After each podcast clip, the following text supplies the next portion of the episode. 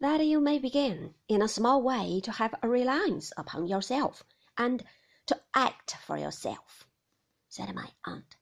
I shall send you upon your trip alone.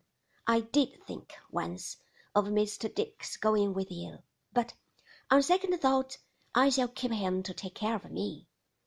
Mr. Dick, for a moment, looked a little disappointed, until the honor and dignity of having to take care of the most wonderful woman in the world restored the sunshine to his face. Besides, said my aunt, there's the memorial. Oh, certainly, said Mr. Dick, in a hurry. I intend, Trotwood, to get that done immediately. It really must be done immediately, and then it will go in, you know, and then, said Mr. Dick, after checking himself and pausing a long time, there'll be a pretty kettle of fish. In pursuance of my aunt's kind scheme, I was shortly afterwards fitted out with a handsome purse of money and a portmanteau, and tenderly dismissed upon my expedition. At parting, my aunt gave me some good advice and a good many kisses, and said that, as her object was that I should look about me and should think a little, she would recommend me to stay a few days in London if I liked it, either on my way down into Suffolk or in coming back. In a word, I was at liberty to do what I would for three weeks or a month, and no other conditions were imposed upon my freedom than the before mentioned thinking and looking about me, and a pledge to write three times a week and faithfully report myself.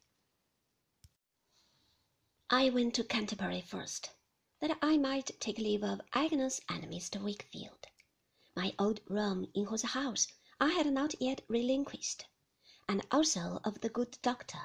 Agnes was very glad to see me, and told me that the house had not been like itself since I had left it.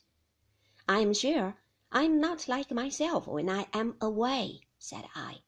I seem to want my right hand when I miss you, though that's not saying much, for there's no head in my right hand and no heart.